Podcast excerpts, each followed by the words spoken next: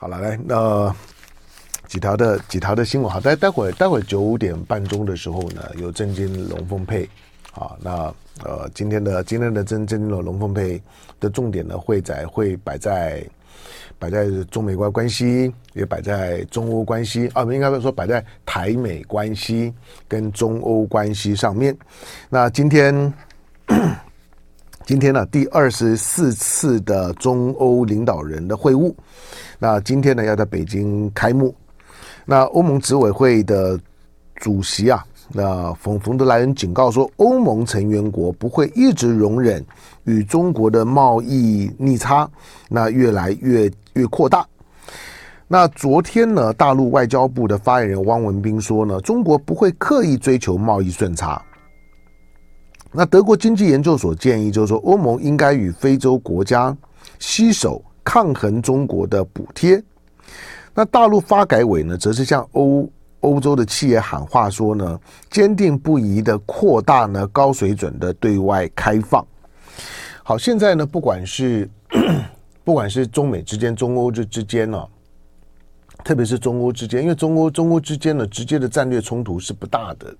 但是呢，经济呢就就成为呢彼此之间战略对话当中最核心的议题。好，所以经济呢就会就会成为很很上位的上位的议题。尤其跟着跟着美国的这种的喊出来的，一开始要脱钩之后喊的去风险，那喊的震天嘎响了之后呢，所以除了经经济以外呢，其他呢能够能够去深谈的呢也不多。那你要冯德莱恩谈谈什么呢？要要跟中国对对着来嘛？也不会，所以他这个标题有好有坏。中信房屋的价值建立在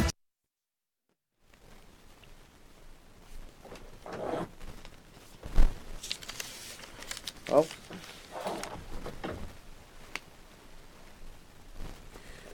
来，三千六观众怎么样？嗯。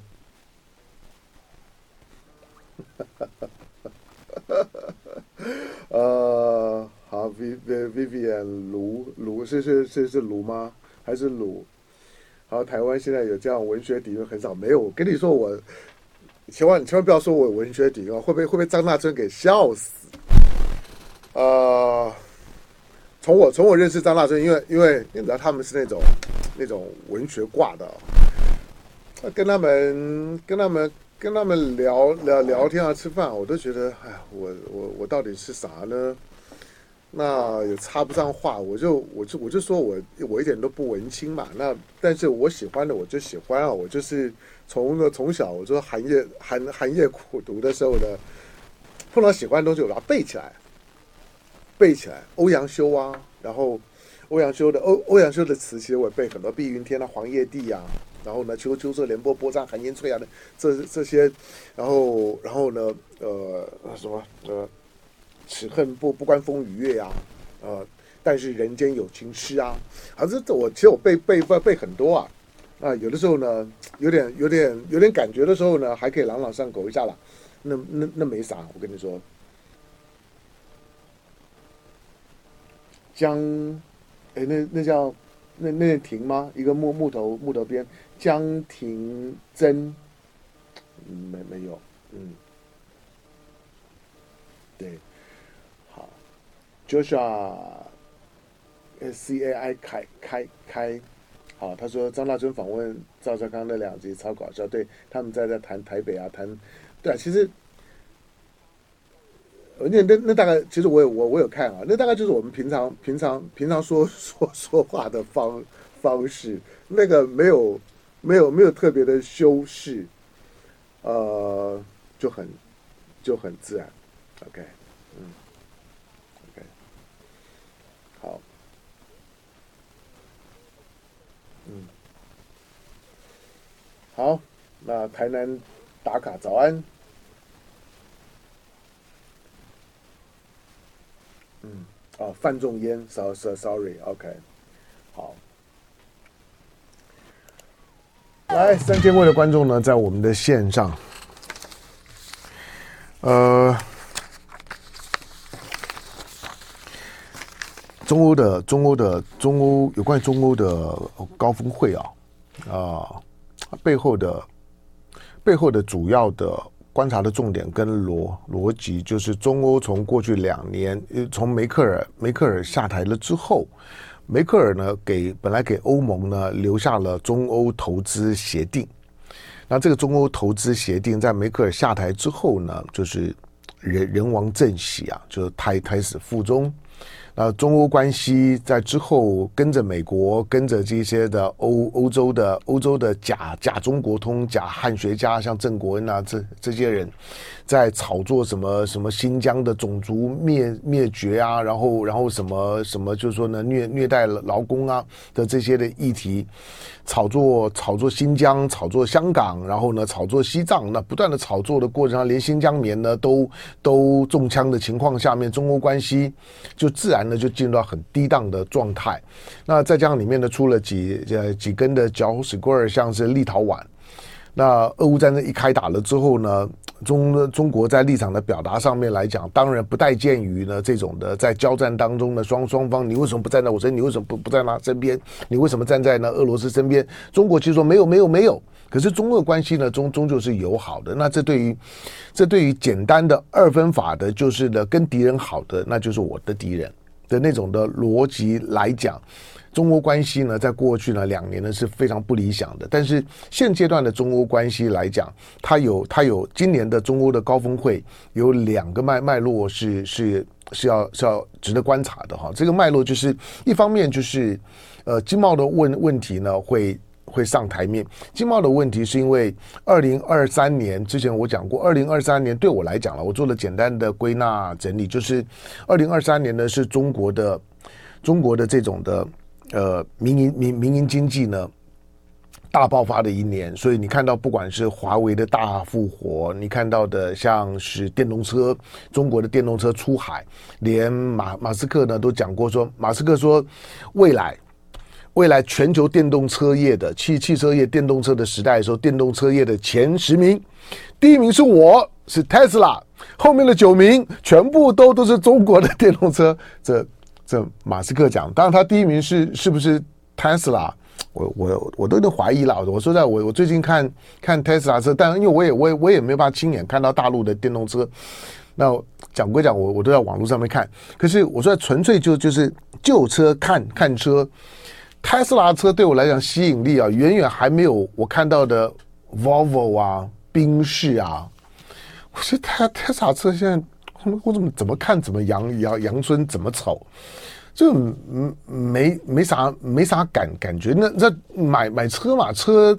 车固然里面的性能啊、内内装啊，那个就是它的一些的一些一些的特特殊的科技配置是很重要，没有错。可可是外形还是很重要啊。但是我觉得 Tesla 在这方面来讲，已经已经没有什么魅力。当然可能因为因为它也没有没有什么大的改款。不不像是传统的车企啊，就是推推出一辆一辆新款车，然后呢，每隔个两年呢，就就会有个小小改款。那通常呢，六六年左右就要开始准备呢，要大大改款，通常是这样。可是你看到的 Tesla 系统几乎没有啊。那现在呢，当然大家当然在在等它的这个 Cyber Cyber Cyber Truck，可是 Cyber Truck 大家老说，大部分人也也不会开。好，那但是。类似电动车呢，对欧欧洲来讲，因为欧洲的，因为电动车就会就撞撞到德撞到德国了。虽然德国的车企呢很聪明，他们都跟呢都跟大陆的车企呢都进行合作，就像是今年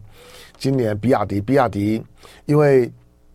因为特斯拉在大陆呢，大陆已经从去年以来，特斯拉其实销量就是说年年增率一直在衰退的。哎，上个月好像年增率还衰退了百分之十几啊，十八是不是？好像是是去年十二月以来十一个月以来呢，年增率衰衰退幅度最大的。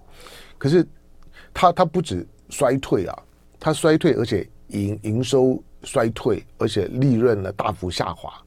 中国中国市场呃，从生产跟从从从制造跟消费两端对特斯拉都很重要。它既是特斯拉很重要的海外市场，它也是特斯拉海外最重要的工厂。那上海的这样的一个超级工厂对特斯拉很重要，但是比亚迪上个月就还是卖得非常好，下下叫。那比亚迪卖的下下架叫，同时呢，不管是营收利润率呢都冲高，它有很强的竞争条件，但是因为它竞争条件太强，因此呢就会。在对欧洲国家来讲，即使比亚迪呢，就最近呢，呃不呃跟跟这个宾士啊都有都有有合作哈，所以车型啊外外观啊的等等，那总总体的那个那个质感跟品牌的形象呢，再拉一阶，它现在基本上面完完完全是这种的高档车的境界了。但这个对于对欧欧洲欧洲，你要知道除了德国以外。其他的国家的车企现在都在奄奄一息的状态，不管是法国，不管是不管是意大利，不管是呢，不管是英国，这些呢传传统老欧洲的工业大国的车车企啊，其实都在奄奄一息的状态。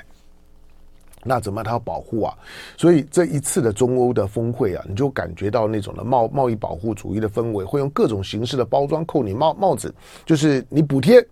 你不公平竞争。那贸易逆差呢太大了，现在已经呢超过呢四千亿的欧欧元了，我们受不了了。那拿出办法来，其实要拿出办法很难，因为你美国美美国的贸易逆逆差呢是从二战以后呢就一直呢长时间累积的问题。那美国为为为什么不会垮呢？美国贸易逆差跟中国的贸易差也也是超严重啊。那它对于加拿大啦，对于美国基本上总体来讲呢，它就是一个贸易逆差的超级大国。就正常国国家来讲，贸易逆差逆到这种地步的时候呢，早崩溃了，对吧？大部分都崩溃。那美国为为啥不会？因为美元很很强势嘛，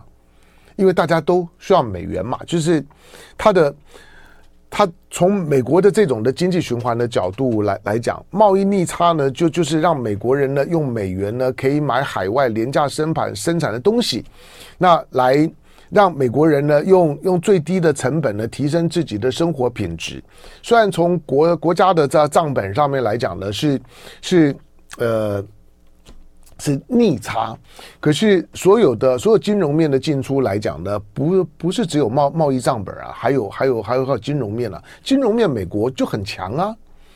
那金融面来呃来讲呢，反正呢，他他躺在那边呢，都都都有有有收入啊，所以呢，他的他的总体的总总体的金融的问题不在贸易账上面，是在他他自己的国家债务上面，他的国国家债务呢，现在三三十几几兆的债务，那个呢是他将来的将来的困难点所呃所在。那欧洲呢，欧盟体系最大问题就是说，在欧元区里面，欧元越来越弱了，而欧元区里面的落差很大，统合性不好。欧元区的统合性统合性不好，走了走了，从九九七年之之后吧，马斯垂克条约之后，你到到现在为止走了二十几年的时时间，它仍然很颠簸。而相对于美国来来讲，欧元现在相对于美元呢，其实已经没有任何强势的条件了。那欧盟的总总体的总体的经济的实力刚成立的时候呢，比美国呢大概还大个四分之一，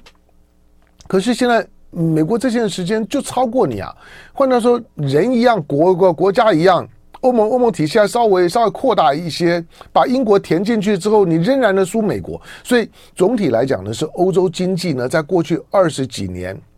的时间，一直呢慢慢的在往下掉。但是当他要找到一个出气的对象的时候，他找中国。可是如果你你看到呢，欧欧洲的欧洲的经济的结构，跟他整个欧洲经济弱化。的根源，它的根源显然显然是在美国，是在大西洋的问题啊，不是在欧亚陆块的问题啊。欧盟的弱化是出在大西洋，不是出在太平洋。他到太平洋找答案是错的，在太平洋他只是找借口而已。所以呢，对欧盟来讲，像冯呃冯德莱恩这这这种的这种披着披着披着欧洲外衣的美国人的那个讲话。已经充满了那种的保护主义心，兴师问罪，好像今天呢，他所有遭遇到的不愉快都是你，都是你中国，这种动不动呢就就是都是你，都是你害害我的，我今天的不幸福、不快乐、不富裕、不叉叉叉，都是你。你要小心，就是像冯德莱恩他们这种的调子啊，在操作的这种的调子，基本上面，冯德莱恩的调子，严格讲。在对中国的态度上面，跟过去的川普没啥差别，什么东西呢？要找答案的时候呢，都是你中的中国。只要把把中国呢干趴了之后呢，把把把把中国的拖出来呢修理了之后，既满足了内部的这种的民粹情情绪的需要，那同时呢自己呢也解套，然后呢好像呢买买空卖空，你讲了就算，然后呢就开始用情情绪上面呢去勒索中的中国。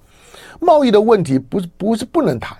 没有。没有没有绝对公平的贸易啊，除非你说呢，大家呢签个签个协协协定，把外部问题变成是内部问题，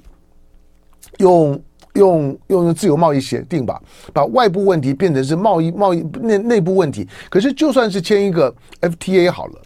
中欧投资协定，中欧投资协定，你看得出来中国让步非常多啊，那个让步呢，几乎是把市市场特别对欧欧洲企业开放。可是我我说在当你门打开的时候呢，欧洲呢现在反而紧张了，就是说这这会不会是鸿鸿鸿鸿门宴啊？这会不会是这会不会是请请君入瓮啊？这会不会是进去了之后呢，反而呢我们的欧洲的企业呢就更依赖大陆了，陷得更深了。就是你你要你要亲他啊，他会以为你要咬咬他，就是狗咬吕洞宾啊，不是好人心啊，就是。你看也看得出来，那个中欧投投资协定相对于中国呢，在前两年呢，所有的对于全球的开放的尺度来来讲，那个就就是在告诉你，欧洲说我现在要开放了，来你先进来，我我让你先先先进来呢，先熟熟悉市场，先先占先赢。可是中欧关系在那个时候，美美国难道不知道吗？美国一直在警告欧洲啊。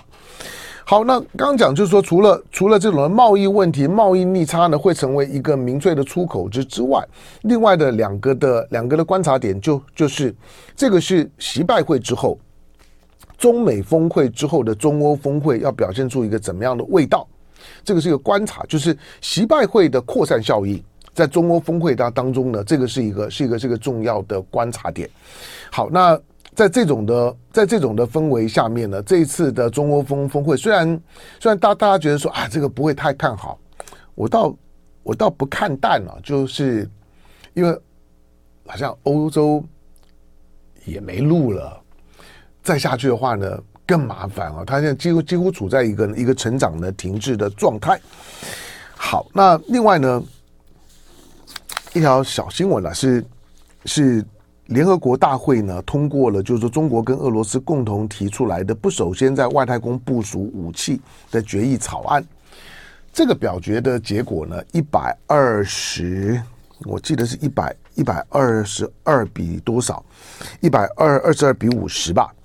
那么，那么，那么注意到最近联合国大会的投票的这结果，几乎都都是这个这个比例。几个联合国大会的投票，不管什么议题啊。不管是以以巴的问问问题啊，叉叉叉的议题啊，都都一样啊。有有有美国打打来的电电话，对对不起，我看忘了关关讯号。好，那你就发现投出来的比例呢，几乎都是一百二十左右，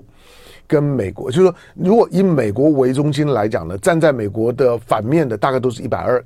跟美国站在同一边的加起来呢，大概都是四五十，包括呢。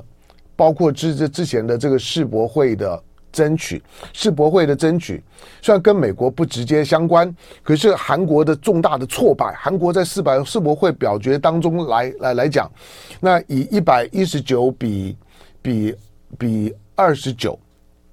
产输给沙乌地阿拉伯、中东国国家，哎，这西方国家所认为的恐怖主义的温床，那一个集权封闭杀人犯的国国家，大败韩国，那个逻辑是一样的。亲美现在呢就是少数。就爱点你 UFO